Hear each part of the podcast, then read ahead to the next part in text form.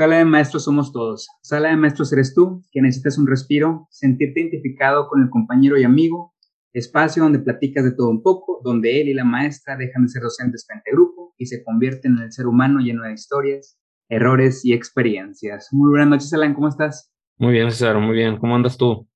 Bien, gracias, saludándolos una vez más. Este, ahora con una edición especial, te voy a invitar a comer comida china. ¿Te gusta? ¿Te gusta o no? Claro, es de lo mejor que existe en el mundo. Tengo que confesar a, mis compañeros maestros que nos escuchan que nunca en mi vida la he probado, te lo juro, lo puedo jurar por quien sea que nunca he probado la comida china. No sé qué es lo que, que no le encuentro atractivo y por qué, por qué tendría que hacerlo, por qué tendría que comerlo.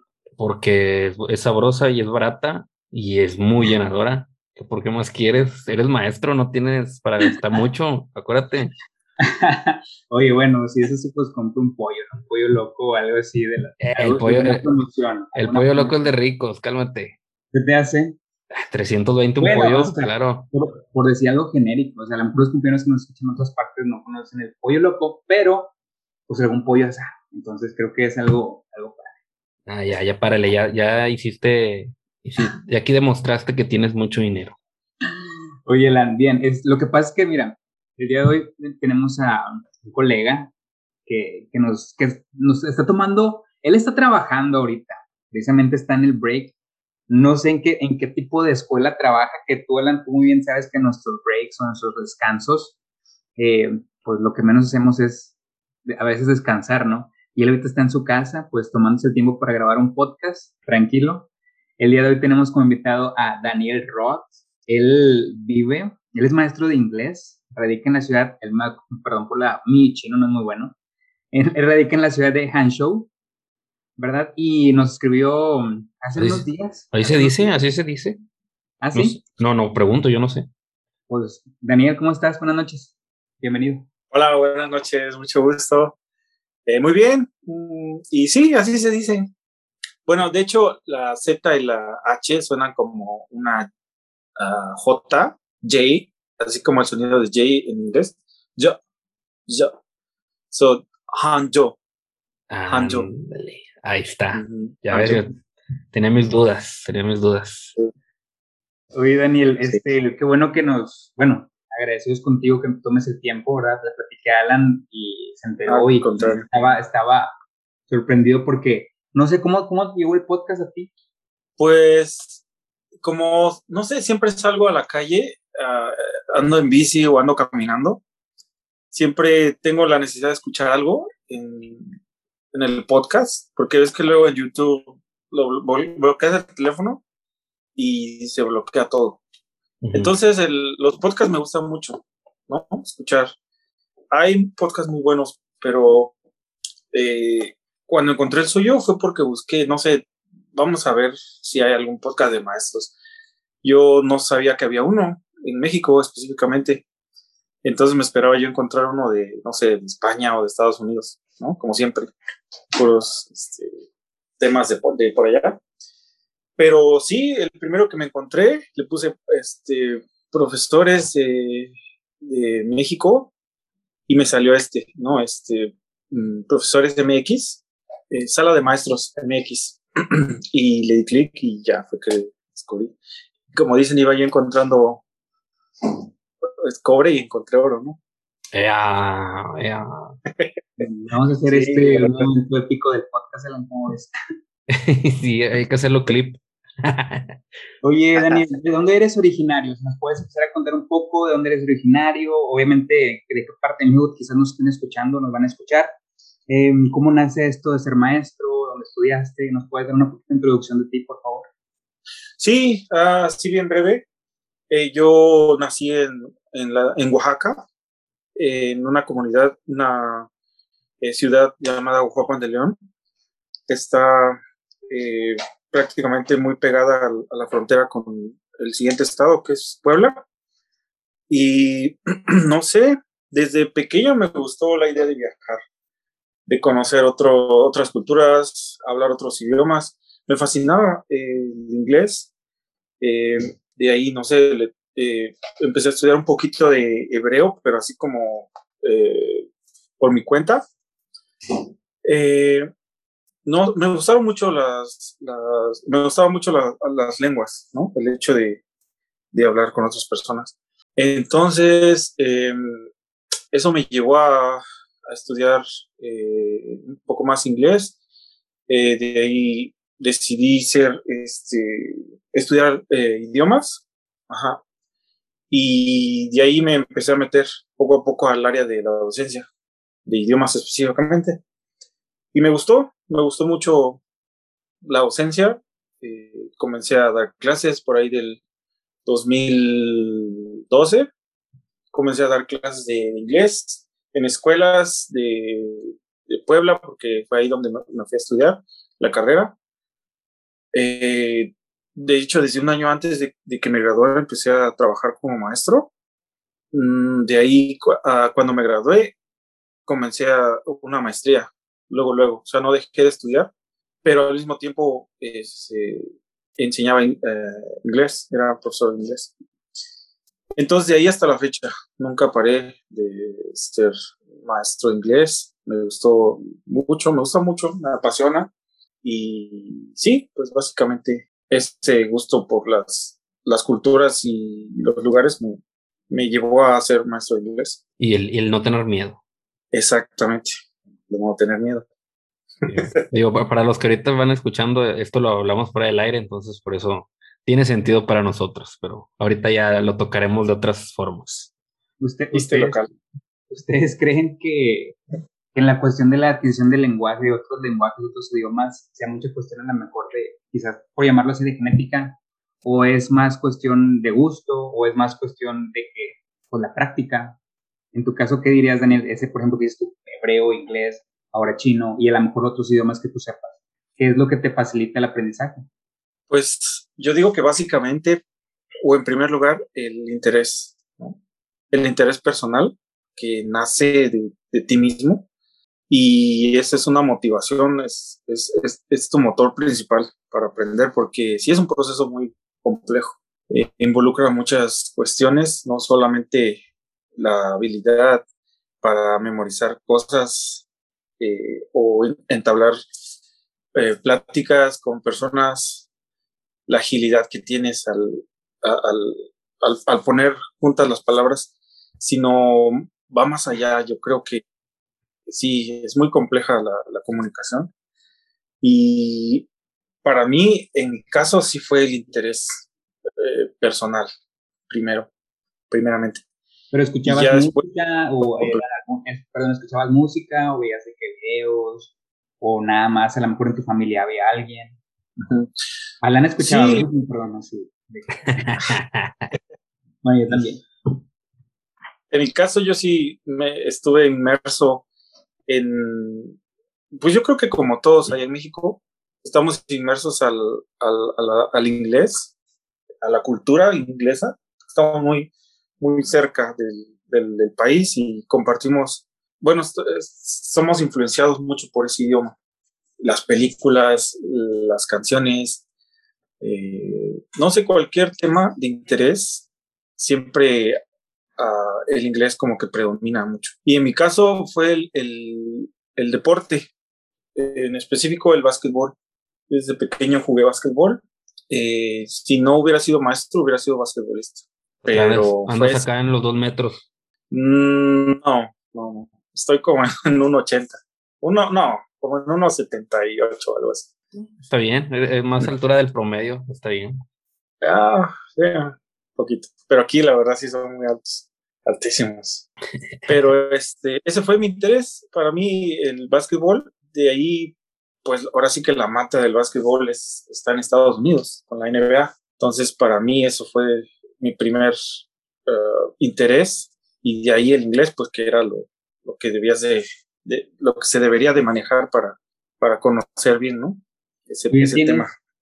tienes, este, Daniel, una perspectiva una perspectiva de diferentes este, culturas, de cómo, de cómo, y a veces lo platicamos aquí en el podcast, Alan y yo, de cómo a veces los alumnos toman, este, le dan el interés o no le dan mucho interés al aprender el idioma inglés. Por ejemplo, aquí en México tú sabes, y tú lo viviste, Alan, Alan y yo lo vivimos día con día, eh, que se batalla a veces para, para poder este, que el alumno tenga esa facilidad de lenguaje. En teoría, pues desde el hecho de estar en la escuela, imagino yo, ya tienes que aprenderlo. Y muchos ni eso, o sea, mucha gente o muchos alumnos, a lo mejor de la gente que nos escucha, muchos de los alumnos a lo mejor nada más están ahí por aprobar un examen o para hacer una materia y no lo ven como la adquisición de un lenguaje como debería de ser. Claro, en ese sentido, yo creo que en cualquier parte pasa eso. Tal vez en algunos lugares menos, pero yo creo que se debe a... Eh, también el interés, yo creo que parte de ciertos factores que, mm, digamos, motivan o incitan ese interés por ejemplo, yo creo que en todos lados, ¿no? En todos los países hay, siempre alumnos que pues, no les interesa, ¿no? Dicen, nunca lo voy a ocupar, ¿para qué? Pero hay otros alumnos que sí, y es porque tal vez en sus casas o sus papás les los motivan un poco, ¿no? A aprender eh, eso. Tengo otros alumnos que, por ejemplo, han viajado a Japón, ¿no? O antes, cuando se podía viajar se iban a Japón, a Corea, a, Singapur, de vacaciones, ¿no? Entonces ya ellos ya tienen integrado ese chip de que el inglés sí, sí lo ocupan, ¿no? Sí les interesa. Y los papás, pues no se diga. Entonces para ellos sí es muy importante, muy importante. Entonces yo creo que parte de eso, eh, sí, en México sí, sí sé cómo es el, como es la concepción de los idiomas, del inglés. Eh, el interés tal vez no es muy esencial, pero no lo sé. Quizá hace algunos años era mucho menos y ahorita tal vez sea un poquito más, ¿no? El interés. Sí, poco a poco yo también, yo sí creo que ha, ido creciendo el, interés.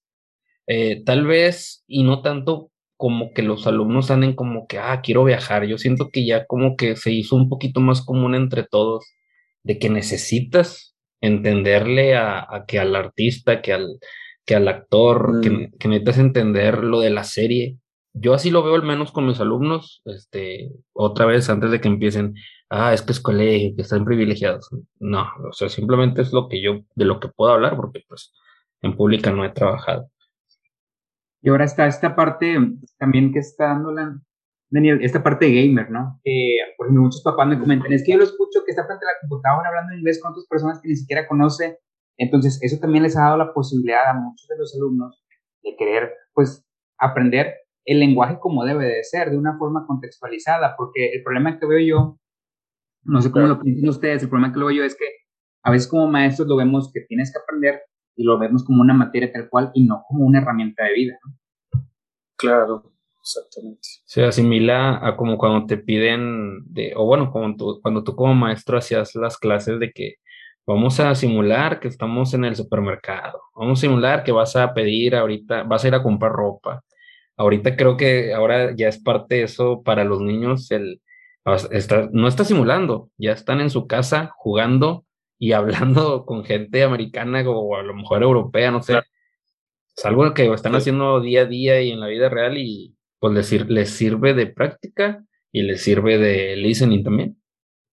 Claro, ese, esa parte de la tecnología yo creo que sí ha venido a, a, a, cambiar todo, todo, todos los, eh, todo lo que conocíamos antes, porque sí, efectivamente ya, ya lo necesitas ya no es tanto de que si no, si no lo hablas no pasa nada, sino que ya tu vida diaria se, solito se, se mete como la tecnología, como el celular, ya necesitas comunicarte también, como dices, necesitas saber qué, qué te dicen los artistas, eh, recibir el mensaje, eh, sí, sí, muy, muy cierto eso de la tecnología. Ahora, Daniel es, era un maestro de inglés iniciando ya por el 2012 aquí en México, pues enseñando este, el idioma, eh, eh, muy apasionado por lo que se ve de, lo que es dar clases de inglés. Em, ¿Cómo es que, llega a ti la oportunidad de poder viajar y empezar esta nueva aventura? O, no sé cuánto tiempo llevas allá, lo que también queremos saber.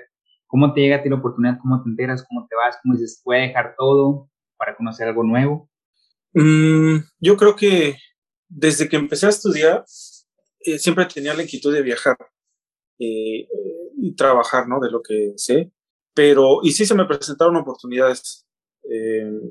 mientras ya había, ya había dejado de, estudiar, sí se me presentaron varias oportunidades de, de viajar. Pero en los trabajos en donde estaba, me tocó que pues estaba yo apenas agarrando tablas, como decimos, ¿no? Agarrando experiencia, aprendiendo, y yo no me sentía todavía listo para viajar, para empezar a trabajar Entonces, este, pues decidí esperarme, esperarme a agarrar tablas eh, y ya después eh, buscar una oportunidad. La oportunidad se me presentó cuando yo estaba trabajando, ya era como, era mi segundo eh, trabajo importante que tuve después de, terminar la licenciatura y la maestría. Eh, fue otra, eh, primero trabajé en una universidad, eso fue como un trabajo importante. Después volví a trabajar en otra universidad, pero pública. Primero fue privada, después pública. Y en esa universidad pública, pues las cosas iban bastante bien. Bastante bien. Este, y de hecho, eh, yo estaba aspirando para un, puesto mejor, que en ese momento este, me estaban preparando para, para, ese puesto. Y se me presenta la oportunidad de, de aquí de China. Entonces yo tuve que tomar la decisión, tuve que decidir entre quedarme y, y de cierta manera pues tener ese puesto seguro, asegurar un poco el, eh, mi futuro, digamos, o irme y vivir la experiencia y tal vez si no es lo que, no fue lo que eh, yo, yo creía, pues yo solamente regresar. Y sí estuvo complicado. Yo la verdad estaba joven todavía. Eh, no quería uh, pues quedarme en ese, en ese trabajo de universidad donde iba a durar mínimo 10 años, ¿no? Y ya después solamente poder viajar, pero ya en plan de turista, ¿no? Yo sí, realmente sí quería vivir esa experiencia de trabajar, de estar soltero y, no sé, conocer gente, quedarme ahí uno o dos años. Pero este, pues sí, así fue. Decidí irme por la oportunidad. Eh, de hecho, ya tenía un amigo acá que tenía aproximadamente año y medio ya viviendo aquí en China. Y él siempre me decía, es que tienes que ir, es que está bien padre. Este, y yo le decía, es que la verdad yo sí aspiro más a irme, no sé, a Canadá, a Estados Unidos o a, Australia. No, es que está mucho mejor en China, me decía.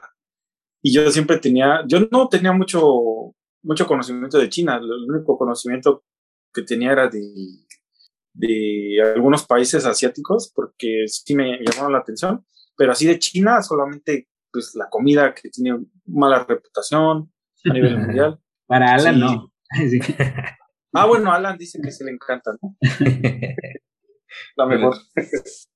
Oye, dices unas, dices bastantes cosas bien interesantes. Por ejemplo, yo saco aquí de lo que nos estás platicando, que, que para ti el deseo, por ejemplo, el deseo de, o tu mentalidad de querer viajar y no quedarte donde mismo y de decir, no sé cómo lo viste tú, Alan, de decir, bueno, pues ya tengo un trabajo fijo, y poderme quedar aquí y tener establecer una familia, que es la mentalidad de muchos de nosotros, ¿verdad? En muchas de las ocasiones o en parte de nuestra vida, no necesariamente tienes que ser así siempre, quizás en alguna parte de tu vida te nace quedarte o hacer cosas, e inclusive eh, esta pandemia, por ejemplo, pues obligó que muchos de nosotros tomáramos otros caminos, empezáramos proyectos diferentes, en este caso el podcast. Eh, a ti lo que, lo que pasó contigo o lo que nos platicas es, me llega esta oportunidad, me voy a ir, no es mi, mi, predilección porque a lo mejor yo pensé, a la no sé si también a lo mejor dije, a lo mejor le gustaba la cultura, o a lo mejor ya conocía China, pero también nos dices que pues no, que no, que no, lo tomaban en cuenta. Yo creo que mucho de la perspectiva de nosotros, al menos acá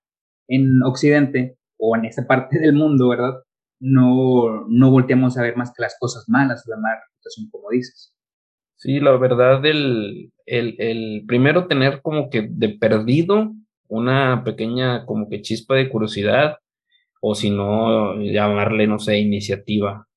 Pero pues es que sí, es, un, es una decisión, pues creo yo, no tan fácil.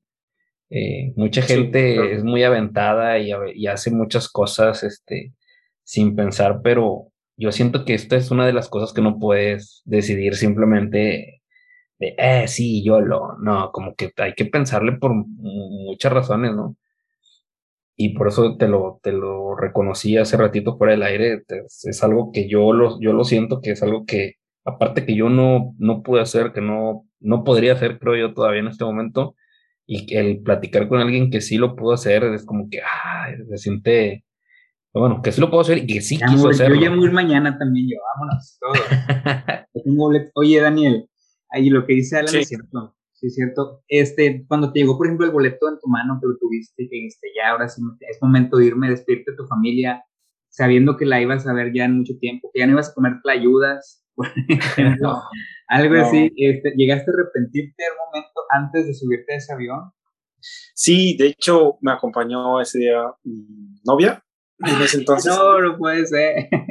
Sí, y me fue a despedir y nunca había yo sentido esa sensación, ¿no? De viajar, dejar a la familia. Y todo O sea, sí, sí viajaba de mi casa a Puebla, ¿no? Que eran cuatro horas. Pero esa sensación de ya irme y quién saber, no saber cuándo regresar, pues sí, sí, sentí horrible. Estaba yo en, en la puerta de Aeroméxico y mi novia estaba conmigo y me decía, no, no te vayas, al final, ¿no? Y yo, híjole, no, pues, entonces, ¿qué hago? No, sí, vete. No, no te vayas, sí, vete. y me acuerdo que nos tomamos una foto, eso fue como en el 2000, ¿qué habrá sido? ¿6? Creo que sí, 16. Y este, y sí, sentí horrible. Eh, nos, tomamos, nos tomamos la foto y yo me fui. Y me acuerdo que estaba yo pasando las cosas de inmigración me estaba quitando la mochila que traía, la gorra, y ella estaba, no sé cómo se metió por la parte de atrás, porque la parte está bien, bien chiquita también. se metió, se coló y, la pude ver por última vez. Y, pues ya, me, jalaron, ¿no? Porque ya tenía yo que morir. Y sí sentí horrible. Dije, ¿y qué tal si no regreso? ¿Qué tal si, si, si le pasa algo al avión. Porque son, son muchas horas era la primera vez que viajaba tantas horas. Y pues bueno, dije, este sí, tuve un momento como de 10, 15 minutos así de que me dio el bajón, que dije, mejor me regreso en ese momento. Pero después vi a la gente cómo estaba normal, niños así caminando que ya iban a viajar, personas con sus cafés, bien relajadas, y dije, pues mejor me relajo, ¿no? Ya estoy aquí. Y sí, me fui, me vine, más bien, me vine aquí. Fue como de novela esto, eso, ¿eh? Como de novela. Ahí el llanto en el aeropuerto, no te vayas, quédate. Estoy embarazada. Estoy embarazada, no te vayas. no, pues así de hecho me pasó después. Ajá. O sea, ya, ya, está, ya, has regresado. Sí, ya después, ya que iba y venía como si nada, en una ocasión sí me dijo, pues sí, estoy embarazada, vamos a tener un hijo. Ah, no, pero yo ya estaba aquí, ya había, ya había regresado otra vez. Ajá, entonces, híjole, sí fue también difícil. Ah, muchas cosas. ¿Llegas esa primera vez a, a, qué parte de China? ¿Llegas solo con tu maleta, con tu, con tu única herramienta, por poderlo decir así, el idioma inglés o con lo que te iba a llevar tu, lo que, con lo que ibas a sobrevivir, porque no sé si sabías chino o no sabías, leíste en el avión algo antes de, aterrizar. Sí, me puse a estudiar un poco algunas palabras para sobrevivir, pero así de que supiera entablar una plática o preguntar algo, no, nada. Llevaba yo el celular mm. y nada. Eh, afortunadamente aquí en China ya está desde hace muchos años, hace como 15 años tal vez, está muy modernizado eh, todo y más la gente. O sea, te adaptas muy bien al lugar porque saben, ¿no? Saben que eres extranjero, que no sabes el idioma, que la comida pues todavía no, no la vas a digerir muy bien. Entonces te tratan, te tratan muy bien. En mi caso fueron por mí hasta el aeropuerto. Ahí me recogieron hasta el aeropuerto de Shanghai, que es el Pudong se llama. Fueron por mí, yo salí, no tenía internet, obviamente. Después me conecté, a internet y ya vi los mensajes. El chico me dijo, te voy a estar esperando aquí. Por eso les digo que ya saben, ya saben, este, ya no es así como que, ¿dónde estás? No, no, el chico solo me dijo, te voy a estar esperando ahí, me mandó una foto. Entonces yo cuando tuve oportunidad de conectarme, ya sabía yo por dónde irme. Cuando dices el chico, cuando dices el chico es, ¿te vas por parte de algún programa o es, el chico es tu amigo o cómo, cómo es, cómo fue ese contacto para poderte ir allá? Lo que pasa es que yo tenía un amigo ya aquí y él fue el que me facilitó varias, este, ah, varios lugares. Entonces el chico del que les hablo, aquí hay, hay mucho la cultura de trabajar como agente para todo, para todo. Si quieres comprar bebidas, hay una gente que te consigue todo, todas esas bebidas y habla con las personas que necesites y todo. Para contratar extranjeros, en mi caso, hay agentes y es un muy buen negocio. Entonces uno de ellos fue el que contrató la escuela donde yo iba a trabajar para que se encargaran de mí, de todos los papeleos todo. Nada más que él se encargara de ir a dejarme. O sea, de traerme hasta la escuela. Ese es su, trabajo. Y sí, fue por mí. El chico eh, me invitó a comer, platicamos, me llevó en el metro hasta la ciudad, como dos horas y me fue a dejar hasta la puerta del trabajo. Ya el chico se despidió de mí, y ya yo me quedé con las personas la escuela. Así fue. Ya te, ya tenías también, este, antes, antes de irte entonces ya sabías eh, las horas que ibas a tener, cuántos alumnos, salario, este, que el, el seguro médico, etcétera, todo ya bien estipulado. Sí, sí, ya. De hecho, me fui un, me parece que fue el lunes, y a mí el sábado ya me estaba mandando el horario, este, cómo, cómo iba a estar la hora de comida, la hora de la cena, mi departamento, el, el mapa, dónde estaba, dónde tenía que caminar, y, todo, ya sabía todo yo, desde como una semana antes. ¿Y, y qué fue lo más difícil en tu primer día de, de clases por allá?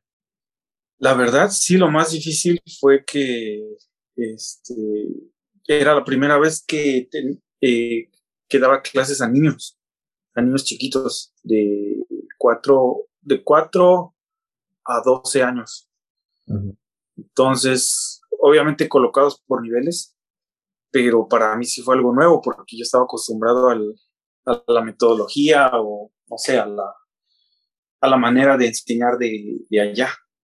Y no solo de allá, sino de, de, pues de todos los países de allá, del, como le llaman aquí, western, sería, ¿cómo es en español? Este, el, del occidente, sí, de la cultura occidental. occidental, exactamente, de la manera occidental. Entonces, sí, eso es muy importante. No solo llevaba yo la manera de México, la metodología y la manera de enseñar, sino de todo el occidente. Ajá. Eso es algo que compartimos. Y me costó bastante, bastante, porque aquí sí tiene una manera muy, rápida, efectiva y así de, ya, hagámoslo y ya. Nada de quejas, nada de nada. Entonces sí me costó un poco adaptar. Sobre todo, sobre todo esa parte, ¿no, Alan? Porque es de lo que me puse también a hacer un poquito la tarea de, de, investigar, de ver acerca de la cultura académica o de lo que, de cómo es allá el estudiar, ¿no? Y prácticamente no sabía si, si tenías la idea, casi dice que ven al maestro como un dios, casi creo, o sea, que no le puede refutar nada. Cosa que no pasa aquí en México y en muchas partes de América, ¿verdad? Ojalá, ojalá existiera esa cultura por acá. Bueno, yo, en, al menos cuando éramos niños, creo yo que todavía se, se medio respetaba un poco de eso, un poquillo, ¿no? Pero pues ya ves, todos nuestros papás siempre nos aplicaron esa, ¿no? De que, que el maestro te regañaba en la escuela y llegabas a tu casa y tu mamá te regañaba otra vez porque el maestro te había regañado. Y ahora no, ya, eso ya, ya está perdido en este momento.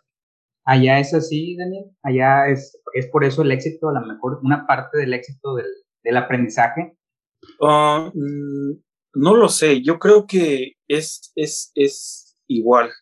Tal vez los alumnos no, no son como, como allá de abiertos tal vez, con sus, no sé, digamos, eh, preferencias de que a mí me gusta este maestro y este no, o yo sí le grito a este maestro. Aquí también pasa, también pasa eso. Sí, el, el maestro tiene una figura importante, una figura autoritaria importante, pero también pasan ese tipo de problemas. Aquí yo creo que el éxito va más hacia los, la, la, calidad de vida que llevan los alumnos y los valores que les inculcan los abuelos.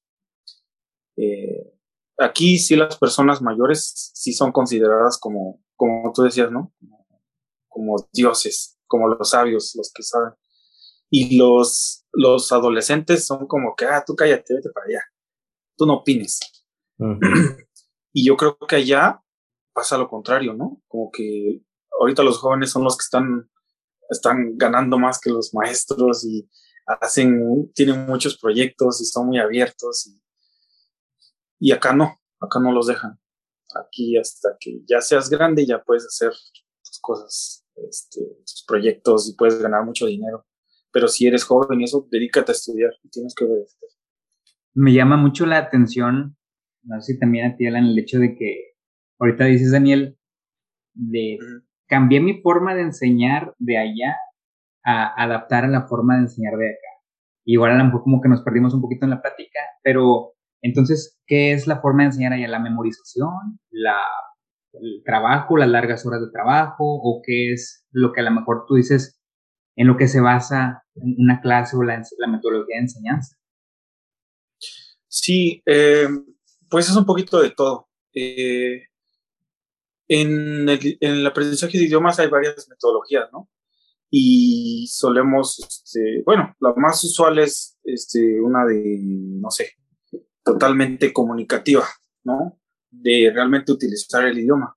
Más allá de explicar eh, los conceptos de un idioma, como que hoy vamos a ver nouns, o hoy vamos a ver adjetivos calificativos. Más allá de eso es ya usarla. Ya olvídate de todo eso, olvídate de explicar, olvídate de alguna presentación que, que vaya, que hayan temas. Este, solamente yo quiero que este niño que está aquí, que se pueda presentar en esta clase, que aprenda a presentarse. Entonces ya es una serie de pasos, es una serie de, de actividades que tienes que, desarrollar, que preparar y dar la clase en base, en base a eso. Entonces, eh, sí, yo la verdad sí no, estaba muy, un poquito perdido en, esos temas, en ese tema comunicativo. Oye, pero llegas a la escuela y, por ejemplo, pues no hablas chino. Y son unos niños que me imagino no hablan español para ese entonces. Técnicamente pues tu forma de comunicarte con ellos es el idioma inglés nada más y ellos, tanto tú como ellos, pues tienen que esforzarse para Claro, eso también es otro de los puntos. Eh, aquí la comunicación es totalmente en inglés para eh, todo el tiempo. No, obviamente pues no hablan español, yo no hablo chino. O si lo hablo, ellos mismos me dicen que yo no debo de hablar ni una sola palabra en chino. Porque hay maestros que su, chino es muy bueno, excelente, es casi nativo, pero no los dejan hablar chino con los alumnos. Esa es una de las, de las, de las barreras. Aquí en China les encanta poner barreras para todo.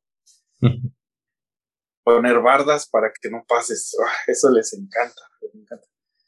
Entonces, nosotros no, no podemos ah, hablar en otros idiomas que no sea estamos enseñando. Interesante ese rollo porque me acuerdo que en alguno de los podcasts hemos, hemos tocado ese punto al menos del por qué en muchas escuelas aquí en México le prohíben al maestro de inglés que dé la clase entre inglés y español o que eh, hasta en los pasillos, acá como, con, como en la escuela de César, que en los pasillos, que en el descanso, que en la entrada que el maestro les hable en inglés a los alumnos. Eh, no me acuerdo, ya tiene varios que, hablamos de eso, pero a mí sí siempre se me ha hecho como que bien, pues, interesante por el, el, aspecto de la escuela. Casi siempre las que te piden eso son las escuelas así de, de alto caché de acá, de, de, al menos de Monterrey. Y en, otros, en otras escuelas que no son así, digamos, tan caras en cuanto a mensualidades, eh, como que son más, más libres, te dejan ser más libre en, el, en el método o la forma de, de enseñanza.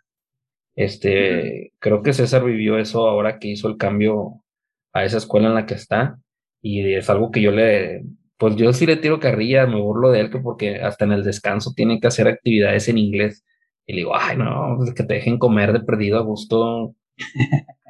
Creo que es un poco a lo que, a lo que se refiere Daniel, ¿no? El hecho de, de que pues te, tu maestro te obligue, pues no, no que tu maestro te obligue, sino que hay una metodología de enseñanza te, te encamine al aprendizaje. Y sí es cierto, como dices, a veces por cuestión cultural somos a veces también un poquito más cómodos o más relax. Y del otro lado, como dice Daniel, que lo que lo escuchaba, dice, el chino a lo mejor la cultura china te pone esas barreras. Pues no, me imagino cuando dices barreras, eh, pues cambiaste todo lo que era a lo mejor como vivías aquí en México, la calidez, el, el, la comunicación, el a lo mejor el platicar con alguien y pues llegas a una cultura totalmente este, con ideologías políticas diferentes, con, con ideologías culturales muy diferentes a lo que tú eras. En cuanto al choque cultural, obviamente llegas a una escuela nueva, te paras ahí enfrente, tienes, tienes otra metodología de enseñanza. ¿Qué, qué más a lo mejor hizo a Daniel em, dudar de que si estoy haciendo a lo mejor lo correcto nunca lo dudaste ya estando allá? A lo mejor viste alguna crisis porque estabas en una ciudad grande, ¿no? en cualquier parte, este, hubo momentos o ha habido momentos a lo mejor de desesperación o que digas, estoy, estoy cansado de esto o no era lo que esperaba. Sí, claro, muchas veces. Eh, de hecho, por lo mismo de que no me podía yo adaptar a la manera de trabajar, ni a la metodología que llevaban, ni a la comida, no me adaptaba yo a nada. Entonces sí llegó, llegó un momento que dije ya no puedo más. No, creo que estoy en la carrera equivocada, porque si llegué a pensar eso, estoy en la carrera equivocada. Mejor voy a vender tlayudas a Oaxaca, me regreso. O ahí en China, podría ser un buen negocio o no crees que les guste. No, claro. Aquí cada novedad que llega es un boom y les encantan las cosas nuevas. Y claro, les gusta mucho. Hay, hay, aquí en la ciudad donde vivo hay cuatro restaurantes mexicanos de comida mexicana y a los chinos les encanta. Les encanta cada fin de semana, está lleno, llenísimo. Entonces, sí, tal vez ahí en el futuro abran restaurantes de ayudas. Pero sí, sí, llegó varios momentos en que yo estuve a punto de, renunciar a todo y regresarme. Sin embargo, cuando llegaban los el día de los salarios, pues ahí se me, no sé por qué razón se me quitaba, sí, de como por arte de magia desaparecía ese sentimiento. No sé por qué a qué se debía. Ya, yo creo que en algún momento nos, del día, ¿no, Alan? O de la quincena nos pasa ese... Siempre. Ese recargar pilas. Oye, Alan, no sé si sabías, o no sé si Daniel me va a desmentir.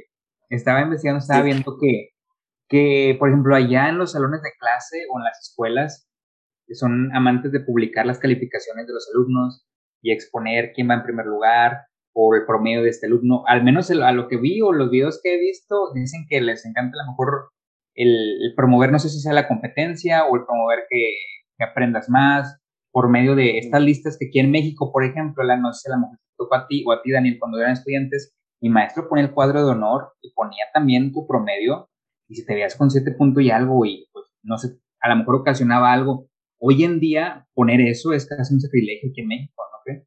es una ofensa para los papás, para el niño es un, eh, les genera traumas, eh, sí, sí, sí, pero pues bueno, ahí entra nuevamente los cambios en, en las culturas y estos nuevos, o estos papás modernos que todo les molesta. ¿Si es así allá, Dani? Eh, ¿Si es cierto o no? ¿Estoy exagerando o no? ¿O no pasa? Fíjate que aquí son, sí, son muy severos. Eh, para ellos el, e, e, es, es, darles mucho en el ego, en las familias o en las escuelas, en los directores, es, es pegarles en el ego. Entonces ellos tal vez prefieran no publicar ciertas cosas por temor al desprestigio. Aquí el desprestigio es más importante que cualquier cosa, que nada. Entonces, si una escuela eh, publica tal vez malos resultados de algún alumno, puede ser considerada esa escuela como mal, ¿no? Porque el alumno está saliendo mal. En cambio, aquí promueve mucho el, no sé, como un ejemplo, vamos a hacer un video de los alumnos cómo están este, haciendo cierta cosa durante la clase. Entonces preparan a ese alumno rápido de manera así que se vea que lo está haciendo bien y que está siguiendo todos los pasos.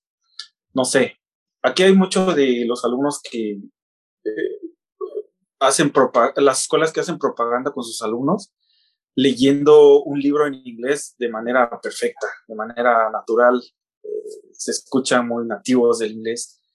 Sin embargo, es preparado, es preparado porque a las escuelas les conviene, les conviene mucho que hablen bien de, ellos. Entonces, en el caso de, es lo mismo y va por, por jerarquías o categorías. Si algún maestro llega a publicar alguna calificación mala de los alumnos para hacer que, no sé, que, que mejore, que le dé un poco de pena, no le conviene al maestro, no le conviene al departamento de inglés, no le conviene a, al, no sé, a la dirección o al grupo, porque van a, van a tomar un prestigio bajo. Va, a ser, van a ser desprestigiados. Entonces, hay ciertos lugares donde China es muy grande. Entonces no dudo en que por allá haya salido algún video con eso, pero así en general, que hagan eso, no. Porque vi que hasta calificaban a los maestros, inclusive si tu grupo era malo, también el maestro le bajaban puntos, porque si tu grupo a lo mejor este, no dejó limpio el salón, supongamos. Pero pues como dices tú, también a lo mejor es cuestión de, la escuela, o también era cuestión de la región en que, en que esto se llevaba a cabo, ¿no? No dudo, sí, no dudo que pase. No dudo que pase en algunas partes, pero no en todas si yo tengo muchos amigos que trabajan en escuelas públicas de, ese tipo, grandes, y no se ven, no se En todos los lugares de trabajo de, maestros, eh, nuestro salario o nuestro, nuestros bonos que recibimos son en base a, un, a una tablita que se llama KPI. También la tenemos, creo, en allá. No me acuerdo cómo es el, la definición de ese acrónimo, creo que es Knowledge, uh, Performance y no me acuerdo qué más, pero es como cada mes te evalúan ciertos aspectos, puntualidad, este, eh, no sé, limpieza de tu espacio, este, tus alumnos, los comentarios, y en base a eso, pues te dan los bonos que luego nos dan a fin de, del semestre o cada tres meses pero no es así de que los publiquen, que digan, no, este maestro, este maestro Y otra cosa eh, que quería preguntar también de verdad, verdadero o falso, es de que es cierto que promueven más a lo mejor la cultura del, respeto, el del honor, que a lo mejor cualquier otra cosa, a lo mejor digamos en una escuela pública, en una escuela pública o privada ya de forma general de los niños, que es cierto, por ejemplo, que desde en la mañana el, el hecho de hacer ejercicio, tomar tu desayuno, y, tener tu clase, tener una siesta, todo eso está muy estructurado, pero por encima de todo lo demás existe la cuestión del, del ser buena persona o del ser buen ciudadano. ¿Es, cierto eso? Buena persona, tal vez no. Buen ciudadano, sí. Porque aquí eh, la patria es primero, es primero que nada. Aquí el, el, el, el gobierno, el CPC, que es gobierno este, ah, no, no me acuerdo Bueno, el gobierno este, actual, que se autodenominan este, ¿cómo? ¿Comunista? Comunista, el gobierno, el gobierno comunista, el Partido Comunista de China, así se denomina. Eso es lo más importante. Ese es el Dios de todos. Ese es el que se debe respetar. Ese es el que tú trabajas todos los días y te cansas y te esfuerzas porque el gobierno este, esté contento contigo, por, por tu patria, lo haces por tu patria. Entonces, el respeto al gobierno sí es muy fuerte, muy fuerte. No hay críticas, no existen el que no están haciendo todo mal, este, no me gusta. Y es que aquí tienen unas ideas muy cerradas, se supone. Si el gobierno te tiene calles buenas, te tiene trabajos, te tiene una forma de calidad pues buena, entonces lo menos que tú debes hacer es dar lo mejor de ti en tu trabajo, en tu comunidad. Pero no así de que tú eres buena persona y empático con los demás, no sé, muy amable. son muy amables, la verdad, son muy amables. Pero no así de que, como, no sé, de manera natural, orgánica, digamos. No sé si me voy a entender un poco. Sí, sí. Oye, ahorita que estabas diciendo de que te, de que te evaluaban y eso, me imagino que eso lo hace tu, tu jefe, jefa directa, tu coordinadora, coordinador. Eh, ahí, ¿quién, ¿quién viene siendo? ¿Es una persona también extranjera, eh, un canadiense, una, una americana, no sé? Sí, depende. Eh, por ejemplo, en la escuela anterior donde estaba, sí era una maestra china, que era la supervisora. La supervisora está a cargo de todos los maestros, de, no sé, la documentación de los maestros, de eh, las planeaciones, y ella es la que evalúa, ¿no? Y ahorita eh, estoy trabajando en un kinder, y la que nos evalúa es la que está a cargo del ¿cómo le dicen? El programa de inglés y ella es de Malasia y es la que nos está evaluando ahorita con el KPI. Ok, ok, mira. Yo pensé que, bueno, según mi mente, tu jefe o jefa directa iba a ser igual, alguien, alguien, este, que el, que el inglés sea su idioma principal, ¿verdad? Pero mira. Sí, es que de hecho la comunicación entre ellos debe de ser muy, muy exacta y por ejemplo el dueño del, del kinder no habla inglés, ¿no? Digamos, o el, el, director del kinder no habla inglés. Porque ellos sí necesitan hablar chino porque están en contacto con el gobierno, por los papeleos y todo eso. Entonces todo ese grupo de los que manejan la, la escuela deben de hablar chino, deben de entenderse bien. Y si hay un extranjero como que ya no entra como que si tienen juntas con el gobierno, pues no deben entrar. Oh. Entonces, no, y deben de ser solamente personas nacionales chinas. Ya, ya, ya, mira. En ese sentido, y para entrar en contexto, un poquito en contexto, es, ¿tú estás trabajando en un colegio privado, escuela privada allá, o es escuela pública, o es una escuela aparte en inglés? Ah, no, aquí hay escuelas este, privadas que son específicos de inglés. También estuve trabajando ahí hace tiempo. Eh, ahorita estos últimos dos años he estado, trabajando en escuelas este, con doble, privada y de gobierno. Es como una combinación, trabajan en conjunto.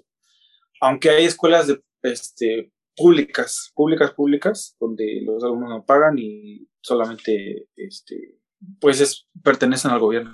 Y hay otras que son eh, que comparten, que son privadas porque el dueño es, este, es una persona y se fusiona con el, eh, con el gobierno para ayudarle a crear una escuela grande, ¿no? Entonces, este, en esa estoy ahorita. Si tenemos un dueño, si hay un dueño, pero también este, se rige por todo lo del gobierno.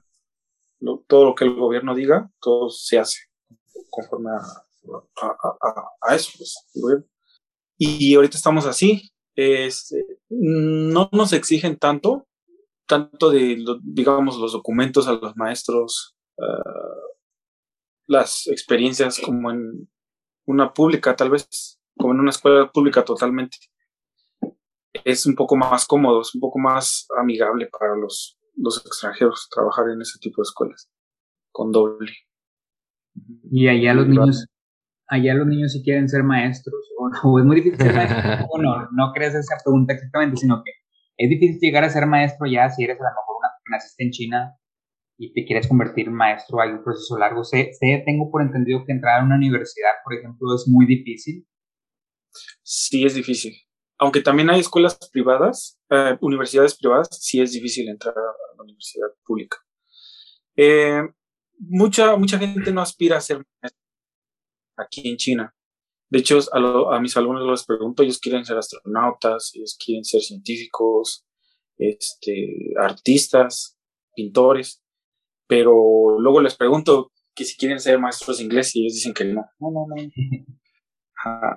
Entonces, no. Aunque, no sé, aquí los maestros, ah, para los, para todos los maestros de todas las, las este, clases que pueda haber, hay trabajo. Pero entonces ya se vuelve como, pues si ya no me queda de otra, pues mejor me voy a dar clases. Modo. Y aparte porque para los chinos, eh, lo que ganan como maestros es, es muy, es muy poco.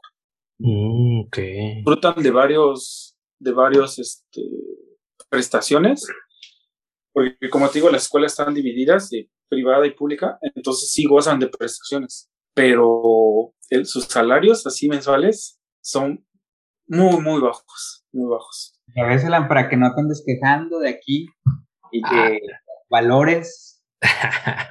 sí, pero hay algo bajo, aquí, es algo bueno, ¿no? Muy bueno, diría yo. No, bueno, eso es para los maestros chinos. El salario es muy bajo para los maestros chinos. Ah, ok. Pero para los maestros extranjeros es demasiado, demasiado. Porque si yo, si es un extranjero que es de Estados Unidos, está ganando mucho más que un director chino de una escuela, siendo nada más maestro. Está ganando como tres veces más o cuatro veces más. Y solamente siendo maestro. Ajá. Entonces los salarios para los extranjeros es una locura aquí. Un aproximado, un aproximado en yuan, en yuan. ¿Cuál es la moneda de allá? Es el... Ajá, yuan. Sí, allá la moneda es de que 250 mil yuanes, ¿no? Algo así, de que eso es alguna, una cifra normal, decir. O sea, por decir algo, ¿no crees que sé? Eso sí, estoy muy ajeno a. Ajá, también depende de dónde estés, si eres nativo de, inglés, Estados Unidos. Para ellos, eh, ser de Estados Unidos, Canadá, Australia, este, Islandia, eh, UK, son nativos. Y ellos, depende mucho, si es una, una escuela de inglés nada más, pueden llegar a ganar 40 mil yuanes en un mes. Déjalo así, no lo, no lo vamos a traducir o no lo vamos a cambiar para que la gente que nos escucha... ni, sé, cuánto es. Mil yuanes, suena mucho la... ¿O en dólares lo convertimos? Digo, si no tienes tu problema. No, por mí, no, yo al contrario, para que la gente quiera, cuando, cuando quieran, quieran venir, pues ya tengan la idea. Si hay gente que nos ve que es de Estados Unidos, su nivel de inglés es bueno, eh, aspiran a ganar 40 mil yuanes al mes. 40 mil yuanes al mes. Al mes. Y eso ya te incluye las dos comidas eh, de entre semana en la escuela y el hospedaje en un departamento. No tienes que pagar hospedaje. Entonces, si no eres nativo, como es mi caso, como son el de la mayoría, como el, yo diría el 80% de los extranjeros que hay aquí, eh, si aspiras a unos 30 mil, 25 mil yuanes al mes. César, lo está, César anda checando en dólares cuánto es. Estoy a punto de, de, sacar, renovar mi pasaporte ya depende de cada, de cada empleo. Los, los kinder mm, no te pagan tanto, pero te dan todo. O sea, es un trabajo muy cómodo. Es un trabajo muy cómodo porque es muy flexible, tienes mucho tiempo. Yo ahorita, por ejemplo, no, ahorita nada más me dedico a preparar mi clase, que solamente tengo una en la tarde ya. Tengo toda la tarde para prepararla y este, o dormir ahí en la escuela y ya tenerla. A las 5 de la tarde yo ya soy libre. Es que es, es este, Alan, digo, es básico eso y, y, digo, es, lo, es el deber ser de, la profesión y de muchas de las profesiones. Aquí ves, este, y quizás igual es un poquito ya, aquí ves maestros teniendo dos o tres trabajos, como Alan y yo, ves hasta doctores que tienen que ir a consultar en un hospital privado, luego en un público. Pasa eso y este, en muchas de las profesiones, pero como dices tú, el hecho de, de tener la tarde libre para planear, de tener la tarde libre para comer, para distraerte, te hace que al siguiente día, Alan, llegues sobre la idea a, pues, a dar lo mejor de ti. Como dice Daniel, el gobierno te da todo, por decirlo así, en aquellos lugares, ¿no? Pues llegas a, a romperla, ¿no? A dar cuando das clase. Claro, claro. Oye, ahorita yo estaba, ahí perdón Daniel, pero cuando empezaste a escribir y que este, platicamos ahí, bueno, platicaste con César para este, que se hiciera esto, pues tuve que hacer un, una pequeña investigación, ¿verdad? Y me metí a tu perfil. Eh, tienes una, una, buena vista, ¿eh? Tienes una buena vista ahí en tu depa, ¿no? No, ahorita de hecho me cambié. Ya no estás en el balconcito. Sí, la mayoría tiene balcones. La mayoría de. ¿Pero en cuál dices tú? Había uno que, con nada peligro, que era en vacaciones acá en la playa. Es que se te veía así como que en un edificio alto, este, con, que también tenía un balcón. Pues no sé, en los, últimos lugares que he vivido, sí. Eh, es normal estar con balcón, no creas que es, que es más caro y así. Pero aquí es normal. Ajá. Es como, no, no es un lujo, pues. Es normal. Eh, bueno, es que esta que vi era así como si estuvieras como en un décimo piso, algo así más o menos. Y yo dije, ah, mira, qué fresa. ¿Ahorita sabes en qué piso vivo? En el 20. En el 20. En el 20 de 50. Oye, Alan, pues es que, es que, pues, ahorita digo que haciendo la, la traducción, eh, la conversión, perdón, de yuanes a pesos, pues, Dilo, dilo, dilo. Eh, no, pues yo, yo menos aquí 40 mil yuanes son 77 mil pesos más o menos al mes. ¿Qué? Sí. Eso, aquí, 77 mil. ¿Yuanes? no. ¿Cuántos yuanes dices? 25 mil yuanes es 77 mil 402 y 17 centavos de peso mexicano. Ese es el promedio de los maestros no nativos. Sí.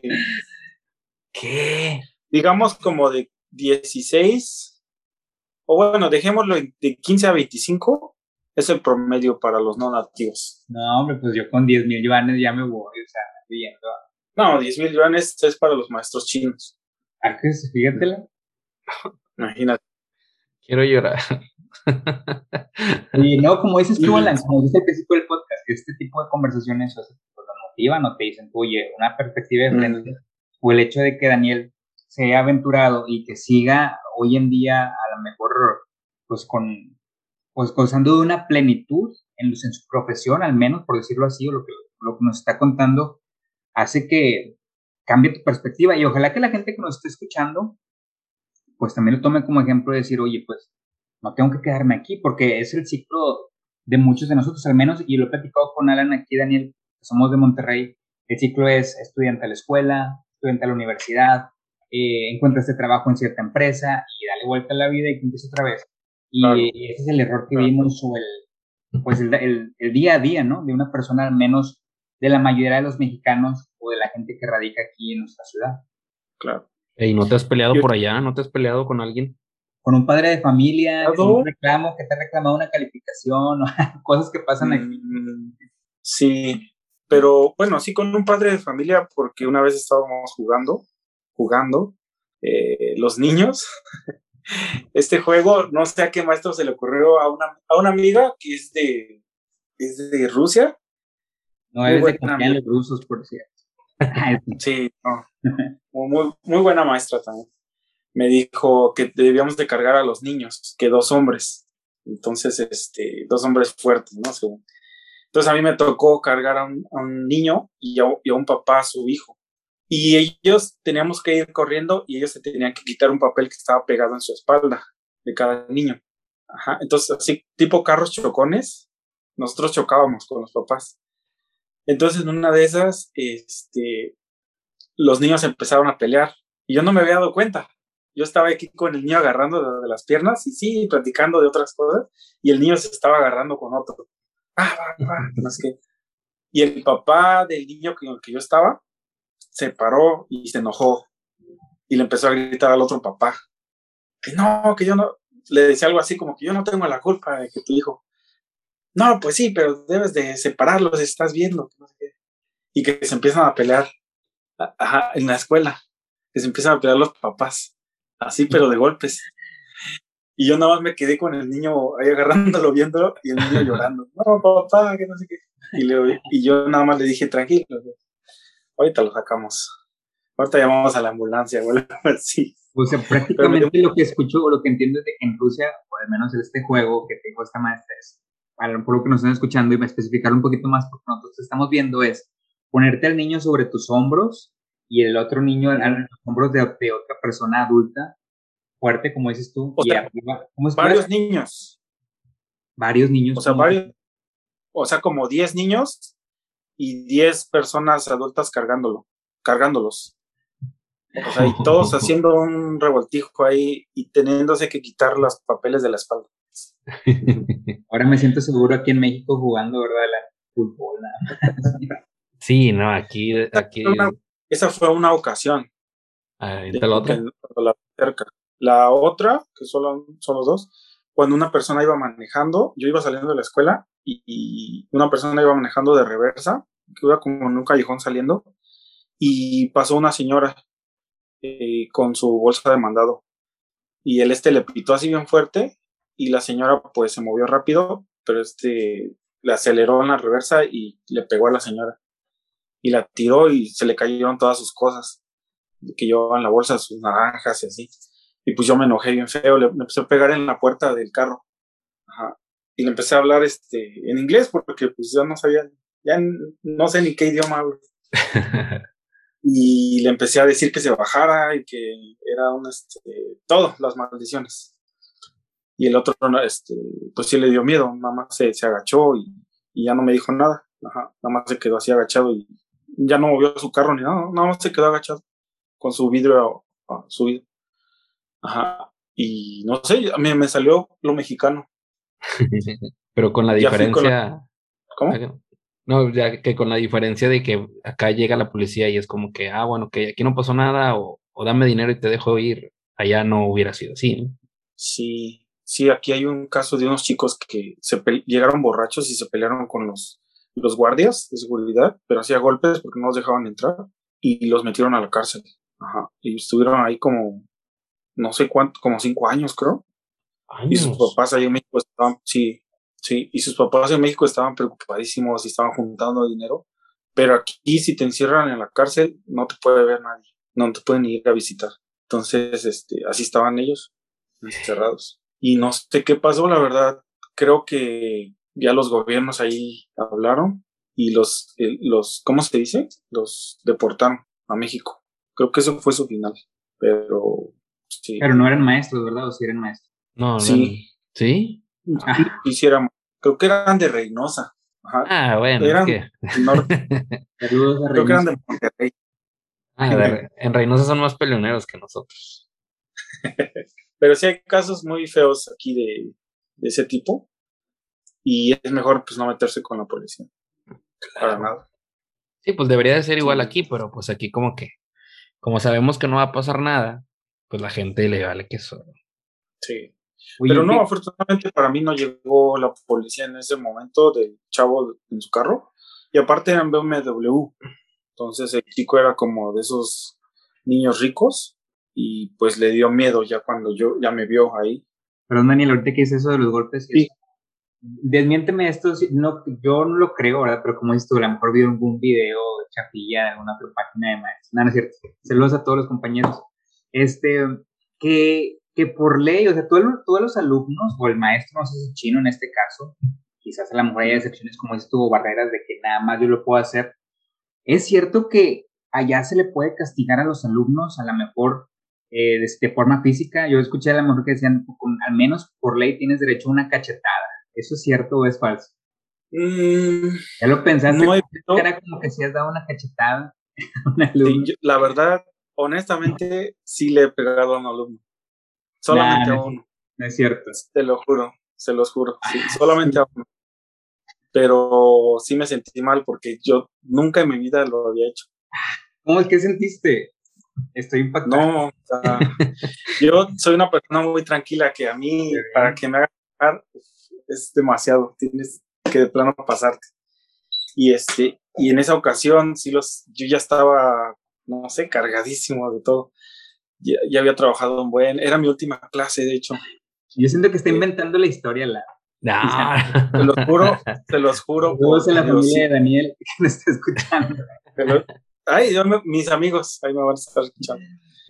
Y eh, estuvi- estuvimos, eh, est- estuve ya, fue la última clase y estos alumnos empezaron a, po- a portar pésimo, pésimo, eran alumnos de siete años y hacían, hacían así como animales, se empezaron a subir a las mesas, rompieron una silla, eh, como teníamos una ventana que daba hacia la nada, o sea, es una ventana muy grande, muy grande que estaba abierta, estaba medio abierta, aventaron varios libros y nada más vi cómo se fueron hacia la nada los libros.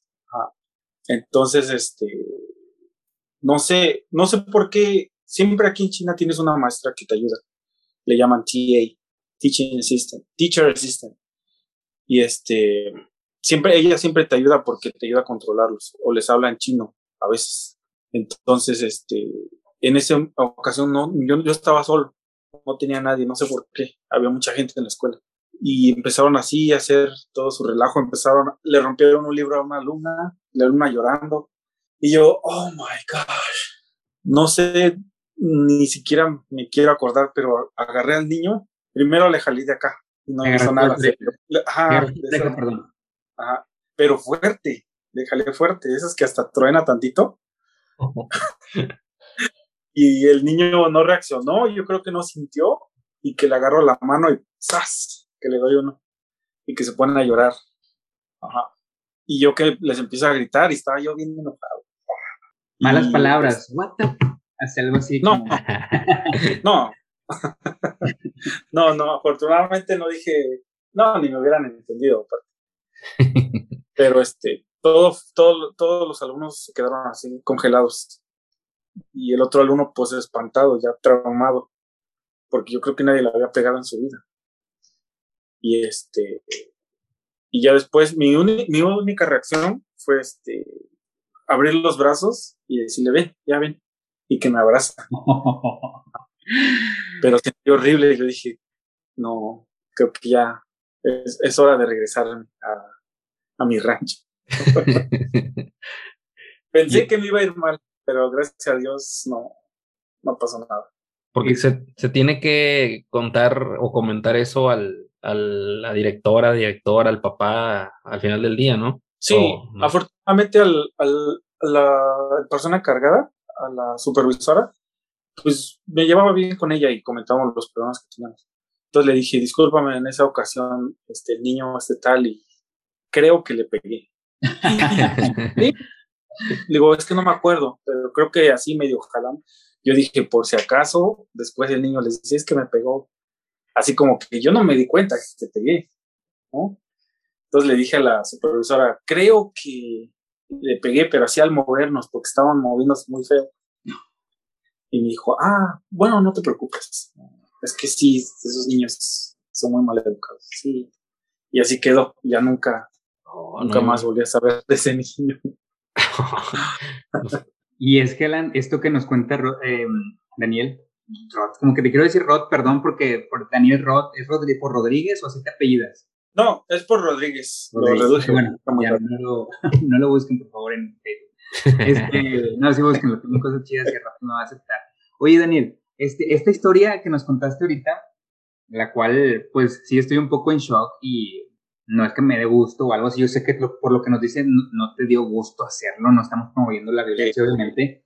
Eh, De hecho, ahorita te vuelvo a hacer la, replantear la pregunta, pero eh, como terminaste la historia, como dices tú, abrir los brazos, después de haberle llamado la atención, abrir los brazos y le dije, ven, todo va a estar bien, o discúlpame, etcétera, y el niño, pues, de cierta forma también, pues, tus siete años, este, pues, es como un cerrar y un, eh, eh, un, pues, un intercambio de, emociones, es decir, lo hiciste mal, pero no dejó de quererte, ¿no? Claro, eh, sí, y ahí te das cuenta que eh, las lenguas solamente es, un- es una señal que nosotros utilizamos, ¿no? Para comunicarnos, pero realmente el sentimiento, lo que se siente es, es general, es universal. Y no sé, esa fue mi, ese fue mi instinto. Yo siempre me he llevado bien con mis alumnos.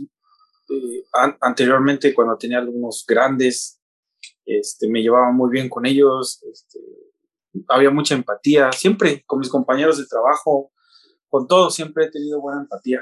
No me conocen como una persona violenta. Pero en ese caso, no sé sinceramente qué me pasó te llevaron al extremo, prácticamente es lo que nos puede pasar a todos, ¿no, Alan? Nos, nos, ha pasado a veces, a Alan una vez se le salió decir güey en una clase. y ya, ya, ya, quería llorar, dije, ah, me van a correr, ¿no? Eso, eso fue peor que yo lo que hice. Este, oye, pero sí, o sea, por ley sí puedes hacerlo, Daniel, o no, o por eso ya no estamos contando algo más que no debe ser. No, eh, por no ley. Que por, no que por ley, sino que es una práctica de cierta forma no mal vista o una práctica normal de cierta forma. Es que fíjate, aquí la manera que tienen para calmar a los niños en específico o en general a personas es gritándoles. Y a veces yo antes lo veía así como que, ah, ¿cómo le vas a gritar? Pero sí, porque alzas la voz y le dices, hey, ya te dije que te sientes. Y el niño así como que se cae y se sienta. No lo, no, no, no le estás pegando, no le estás agrediendo, le estás dando una orden. Y al, alzar la voz, él está escuchando mejor. Entonces, todos, así somos ahora. Yo así soy ahora. Eh, si un niño está mal o está haciendo algo que no, a mí me conocen que soy tranquilo. Entonces, cuando alzo la voz y tengo una voz así bien gruesa cuando la levanto, los niños no, no lloran ni se espantan, simplemente obedecen. Igual las personas, los policías, cuando las personas se están poniendo muy pesadas, una señora o tal vez, no sé, un, un, hombre que se está poniendo muy pesado, los policías le gritan, ya le dije que se calle, estése ahí, obedezca, pero con palabras, este, o sea, muy fuerte. Entonces sí como que obedecen y se van. No necesitas realmente la agresión física. Y no es verbal, porque no le estás diciendo groserías, simplemente le estás levantando la voz. Y no, de hecho, algunos, algunos papás me han dicho, si es necesario, jálale la oreja, pégale, así, pégale. así me dicen, pero pues obviamente solo una vez. Que de hecho, Alan, no sé cómo veas, eh, que son este tipo de cosas o reacciones de uno como adulto o maestro frente a los niños, que el niño o el estudiante tiene que adquirir la experiencia a base, con base en la experiencia de decir, este comportamiento que estoy haciendo a una persona lo hizo enojar, porque tendemos o, la, tendencia en el, momento de trabajar las emociones o la educación, por decirlo así, es hablarle bien a la persona, tratar de que entienda, cuando la verdad, una vez que ellos crezcan y que se enfrenten al mundo, no van a, no van a encontrar este trato. Y vamos a estar en una espera donde el maestro siempre me habló bonito, donde el maestro nunca me llamó la atención, si a lo mejor le aventé los libros a la compañera nada más con una plática y un, y un discúlpame, con eso se va a solucionar las cosas, cuando la vida real es muy diferente, ¿no crees, Sí, totalmente. El chiste en, todo esto creo que es encontrar tú como adulto el momento ideal, ¿no? Es que normalmente a veces dicen, es que a cierta edad ya no lo trates así es que ya no lo trates así, pero sí siento que no todos los alumnos, no todos los niños, eh, pues crecen y maduran de la misma manera. Pero sí, todo, todo es un ciclo que sí hay que ayudarle al, alumno a que logre pues captar cómo va a estar la cosa fuera, fuera de su casa y fuera de la escuela, que ya es otro mundo eh, que está muy feo, muy feo. Claro un, un, último tema, Alan, que quisiera yo platicar. No, digo, yo sé que hay demasiados, pero obviamente por cuestiones las del podcast y, todo ese tipo de cosas, y aparte para que la gente se quede con ganas, ¿no? De, de, más, porque lo vamos a volver a invitar, ya es casi creo que un hecho. Este, platícanos de esto, la pandemia, ¿por qué regresaron allá a clases todos tan rápido? porque todo sucedió, allá todo empezó y allá con ganas ya todos están afuera, por decirlo así, al menos es lo que se ve. Y nosotros tenemos más de un año y medio aquí encerrados todavía, ¿qué es lo que pasó allá? Y aquí estamos en que si regresamos, nos regresamos a la escuela, y que híbrido, y que a distancia, y bueno, a resumidas cuentas, ¿qué fue, ¿cuál fue tu experiencia allá? ¿Te tocó prácticamente ser de los primeros en el 2019, ¿no? ¿Qué pasó esto? Sí, de hecho, eh, la diferencia yo creo que radica en, en la, la um, técnica, no, la, la, manera en que lo, lo, llevaron, ¿no? Totalmente. Porque eh, la gente aquí hace lo que dice el gobierno porque como les dije anteriormente, te tengo las calles bien, te tengo viviendo bien. Entonces lo menos que debes de hacer es obedecer y, y dar, dar lo mejor de ti. Entonces si el gobierno dice, está prohibido hacer esto y esto y esto, pues la gente dice, pues ya, ¿qué nos queda? Si está prohibido, mejor no lo hacemos. Y estuvimos encerrados por cuatro meses, pero cuatro meses sin salir para nada. No de que no, pues aquí está la tienda, voy rápido. No, no, no, sin salir. Ya después nos dejaron salir cada dos veces por semana a abastecernos de cosas. Entonces, este, como que se empezó a dispersar un poco lo del virus, como que ya no hubo contagios, pues la gente se cuidaba. Siempre aquí le dicen usen cubrebocas, usan cubrebocas. Este, entonces yo creo que por eso el gobierno los tiene tan, no quiero decir controlados, ni sometidos, mucho menos, pero los tiene muy este, amanerados con tal de que sigan las reglas que ellos imponen.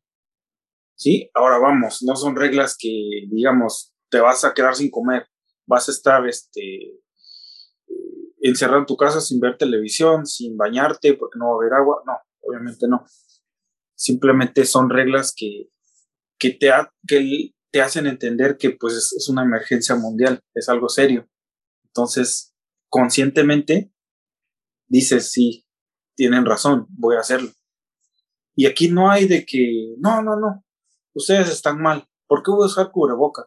Y aquí la gente no entendía, muchos me preguntaban, ¿cómo está la situación en tu país? Yo les decía, es que sí está, sí está grave, sí está feo ahorita.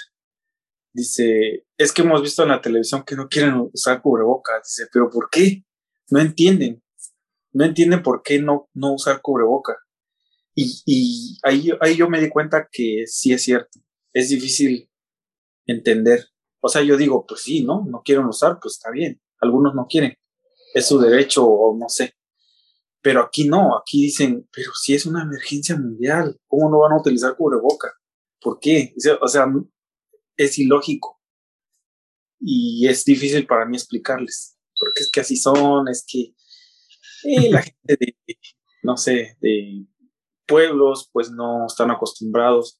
O sea, es, para mí es muy difícil explicar eso. Algo tal vez tan sencillo, que me dijeron, pero ¿por qué no quieren usar cubreboca? Al final, no sé, no sé por qué no quieren. Y no sé por qué aquí sí quieren. Entonces.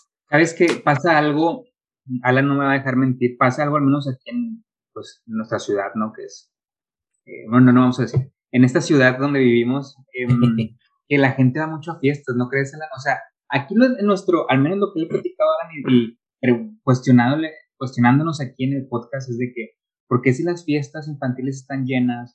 ¿Por qué si las, este, fiestas en la noche en los antros están llenos de gente, todos sin cubrebocas, muchos de ellos, o es que es de 100 personas que asisten a una boda, supongamos que ahora también se puso una regulación así, a, un, a cierto porcentaje, eh, de 100 personas nada más 30 lo traen, los demás están en la mesa sin cubrebocas, etcétera, ¿verdad? No quiero generalizar que todo, El caso es de que creo yo que es, es también eso de decir que el gobierno te dice quédate en casa y ya difícilmente que que alguien se quede en casa. O sea, mínimo, como dices tú, pues mínimo para ir al súper a abastecerse. La única vez que nos tocó, al menos aquí, Daniel, fue cuando dejaron de vender, de, vender cerveza. Aquí al menos se dejó de vender cerveza un mes, mes y medio, ¿no? Más o menos, dos meses. Fue, fue tanto.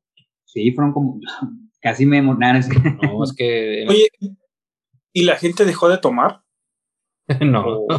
O, sea, no, no, que haya dejado de tomar, pero sí, sí había escasez de fiestas, sí había escasez este, de, de, salir en la, alguna, si, si, encontrabas cerveza, vaya, era porque le encontrabas el doble, el triple de su precio o porque de Estados Unidos ya no mandaban tampoco. O sea, Había gente Ah. que iba a Laredo, nos vimos cerca, iba aquí a Laredo y regresaba con cinco o seis tapas, digamos, pero pues así se acababan. Entonces era algo muy...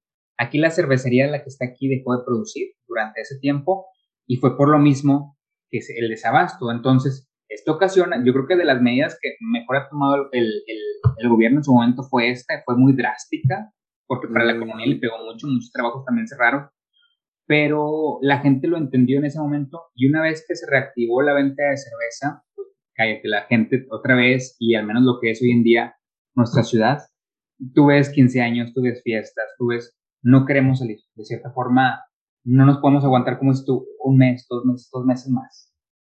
De- Es que es eso, ya es meterte en las entrañas del ser, ya, me- ya darles en la yugular donde más les duele, cuando dicen. "Chin, Dios, ajá, algunos, sí. Entonces aquí yo creo que hacen lo mismo, pero mediante el discurso, mediante, no, no tan así drásticos, y pasa lo mismo. Fue uno de los factores que, que influyó, ¿no? Que, que obedecieran. Ah, hoy en pero- día ya, re- perdón, perdón, no.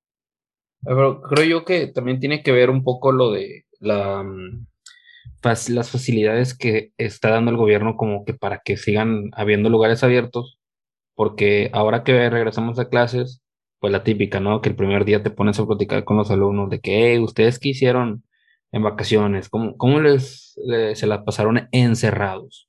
Y de que uno, no, yo andaba en Matehuala, en mi rancho, yo fui a Mazatlán una semana, yo fui a Zacatecas, yo fui a Real de 14, yo, eh, ¿qué onda? O sea, digo, no es envidia. Antes alguien va a decir, ah, qué envidioso porque no tienes dinero. No, este, lo pensé, honestamente.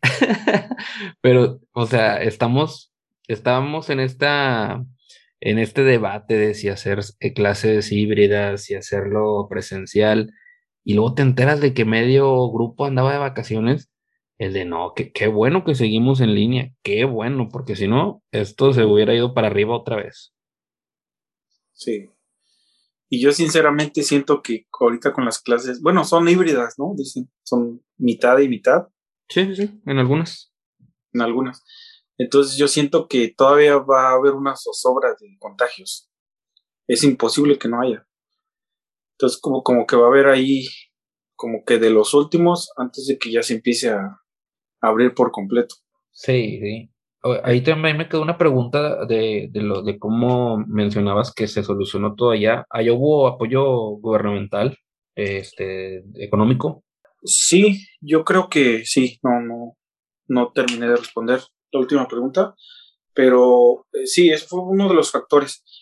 Ah, hubo apoyo económico a las, a las empresas pequeñas, en el sentido de que, este, bueno, yo me la pasé leyendo, leyendo noticias, leyendo todo sobre el, virus, y me enteré de muchas cosas, de cómo estaba trabajando el gobierno de acá, de cómo las empresas este, los apoyó el gobierno. Hubo un apoyo pequeño, un, subsidio este, mensual, pero si tenías tu empresa, digamos, regulada, porque igual, como en todos lados, hay empresas hay negocios que no, no están, digamos, adscritos al gobierno, ¿no?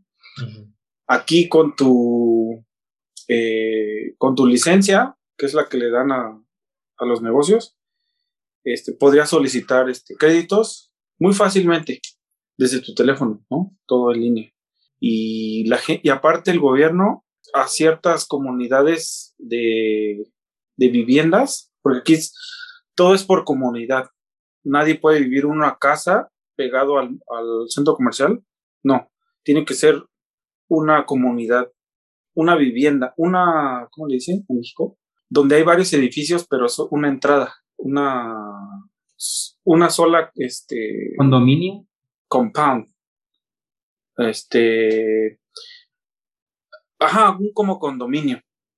Aquí solo es condominio, no puedes vivir en otro lado fuera de un condominio.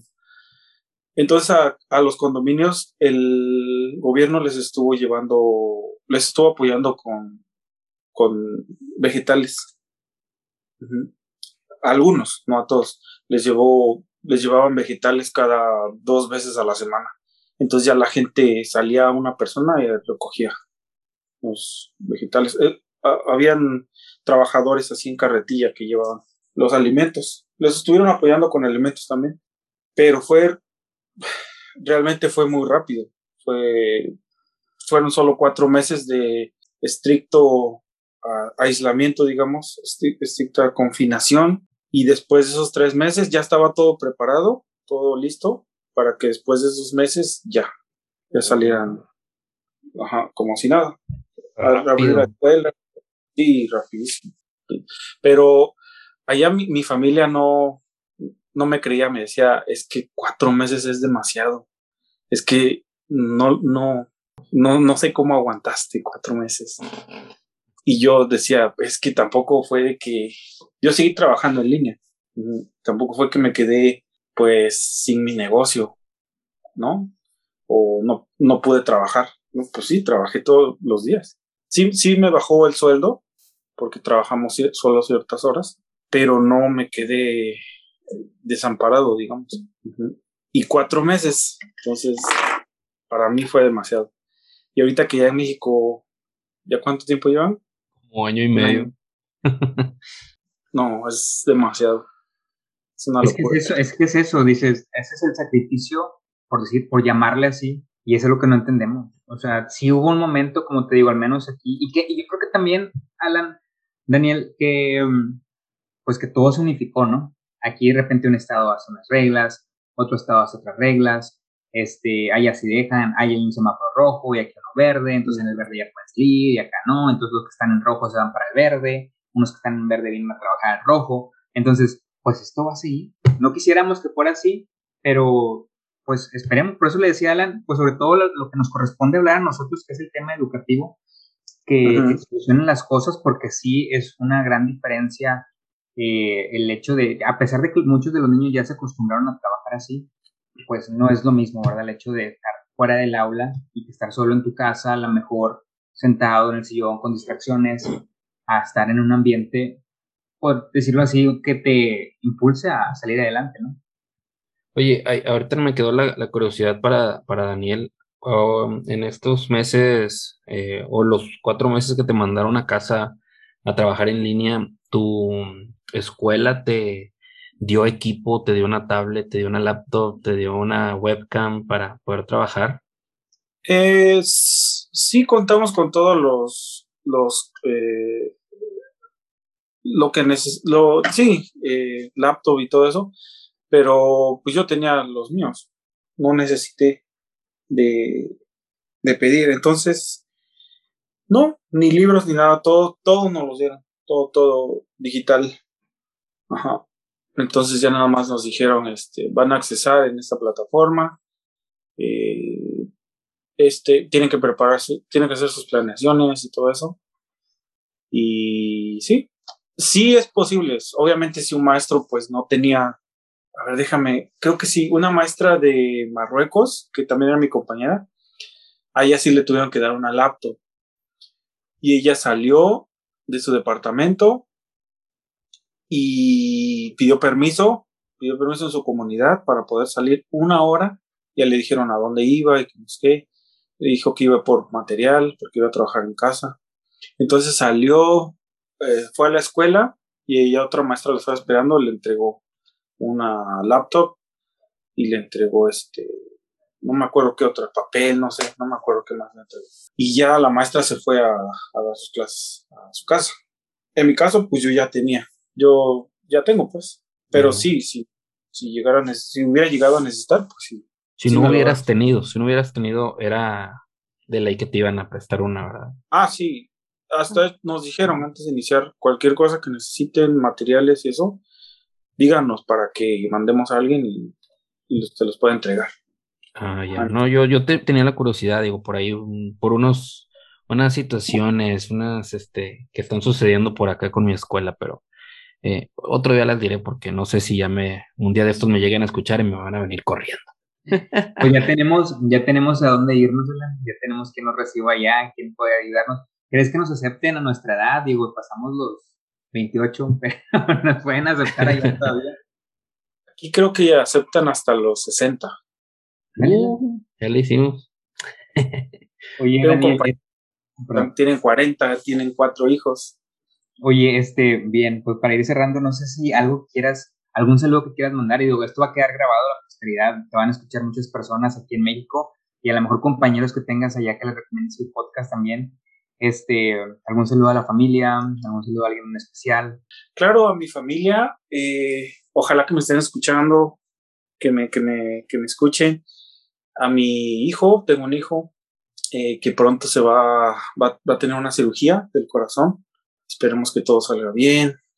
Espero, estamos entre, e, es, en esta semana tiene que ser. Entonces ahí le mando mucha fuerza a mi, novia, que es la mejor, la mejor persona que he conocido en el mundo. La amo.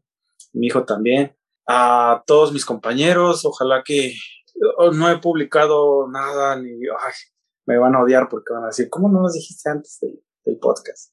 Pero igual, compañeros, compañeritos, por favor, aquí estamos, somos un buen, ya saben, estamos echándole, echándole los kilos. Nosotros somos, somos, somos los mejores. Los mexicanos en el extranjero somos los mejores. Eso sí, no hay duda, eso sí te lo puedo asegurar.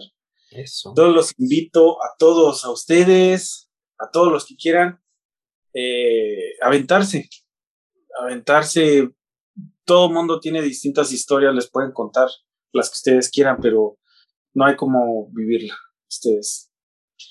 Es difícil, sí es difícil, la familia, la comida, pero no imposible. O sea, te adaptas y te llega a gustar.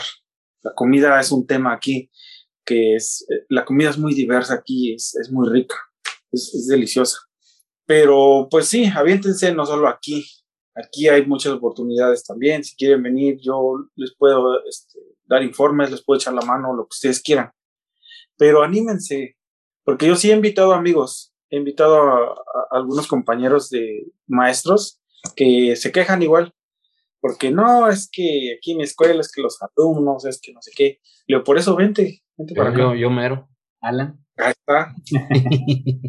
sí, pero en serio, los, los invito a todos a que lo hagan. Es una experiencia padrísima. Van a conocer un buen de gente. No sé, van a cambiar su, su mentalidad un poquito, abrirse un poquito a otras culturas. Y sí, pues por aquí estamos. Cualquier cosa que necesiten. De, oye, me quiero ir a China. Oye, ¿cómo es acá? ¿Cómo es allá? Me encanta, me encanta este, compartir un poco de, de mi experiencia y también pues aprender. Creo que faltó Pues- ahí un, un detalle para los mexicanos. No, pues de hecho, nada más para los mexicanos. Ah, no, Es- no, no, de- decía de que si con esto yo sé que los vas a convencer. Con esto lo vas, lo vas a convencer. Te pregunto, ¿el mexicano es atractivo para las chinas? Este. No, es que la, mm, lo, van a, lo va a escuchar su novia, ¿y ¿por qué lo pones en predicamento? No, pero que No, fíjate que aquí les gustan mucho los, los ojos, ¿no? Porque son distintos a los de ellos. Entonces, si tienes, si tienes ojo grande, tienes muchas más oportunidades. Ya, Sí. Conozco, conozco a varios mexicanos aquí que tienen sus esposas chinas. Y sus esposas chinas están bonitas. Y ellos no. Entonces sí tienen oportunidad. excelente. Los que crean que Nada más porque no vemos a Alan, pero yo sé, Daniel, que se está frotando las manos, así que ya con un pie en hand show. Y, y, pues nada, también agradecerte, de verdad, que para nosotros, desde el momento que nos contactaste, este, sabíamos que esto iba a ser muy bueno. Se lo dije a Alan desde antes de, de que te conectaras. Este, el hecho de que nos te tomes el tiempo de compartirnos eh, de tu experiencia, que sé que es mucha más. Estaba viendo ahí tu Facebook y te mandé un friend request porque hay muchas preguntas que tengo que luego te haré y que te invitaremos posteriormente para que nos sigas compartiendo. E inclusive la, la vez que, las veces que necesites platicar, también tienes aquí, cuenta con dos amigos aquí en Monterrey. Y este, pues Alan, ¿no sé quieres decirle algo también? No, igual, este, fue, fue muy interesante escuchar eh, su experiencia, este, por las cosas ahí que, que habíamos hablado fuera del aire. Qué bueno que le está yendo bien, qué bueno que está representando padre a, a los mexicanos, ¿verdad? Y pues ojalá, ojalá la verdad que en otra ocasión se pueda, a- eh, nos podamos poner de acuerdo para grabar otra vez, porque sí, hay muchas cosas que no tocamos pero pues también, no, no, la idea siempre que queremos nosotros es no hacer los podcasts tan largos, aparte que ya es la una de la mañana, ¿verdad? La gente no lo sabe. Allá tú estás de tarde, de día todavía, pero pues aquí ya es la una de la mañana. Claro, pues cuando ustedes quieran, yo estoy a, sus, a su disposición. Aquí estamos también, sí, hubo varios temas que dejamos como ya más explícito en lo que es la educación, ¿no? los, las planeaciones, las actividades que se hacen. Y con gusto, el día que ustedes quieran, cualquier cosa, cualquier informe, este, no duden en, contactarme y por aquí pues vamos a estar. Bueno, perfecto. Adelante vas a llegar una camisa de... Todavía ni tenemos. no, pero de las que tú haces. Es que Alan tiene otros proyectos también. Si te gusta la música, eh, lo, pueden platicar bastante. Me imagino que sí, y él te va a hacer llegar ahí, si me pasas tu dirección. Pero en español. Acá aparte, acá aparte. Muchas felicidades, chicos, la verdad. Me encanta este tipo de proyectos. Se, los prometo que eh, no, nos hace mucha falta a los maestros, tal vez despejarnos un poco, convivir con más maestros y platicar de estos temas. Para mí es lo mejor. Y más si son mis compatriotas, somos del mismo país, mucho mejor. Hombre, tú compártenos en todos. La vamos a hacer al rato ya en, en inglés para, que, para ampliar nuestro horizonte, pero bien, pues entonces nos despedimos. Muchas gracias a todos los que se quedaron. No sé cuánto fue, Alan nos va a decir de ratito, pero gracias a ti, Alan, también, y también a Daniel. No, gracias a ambos. Nos vemos. Nos vemos en la próxima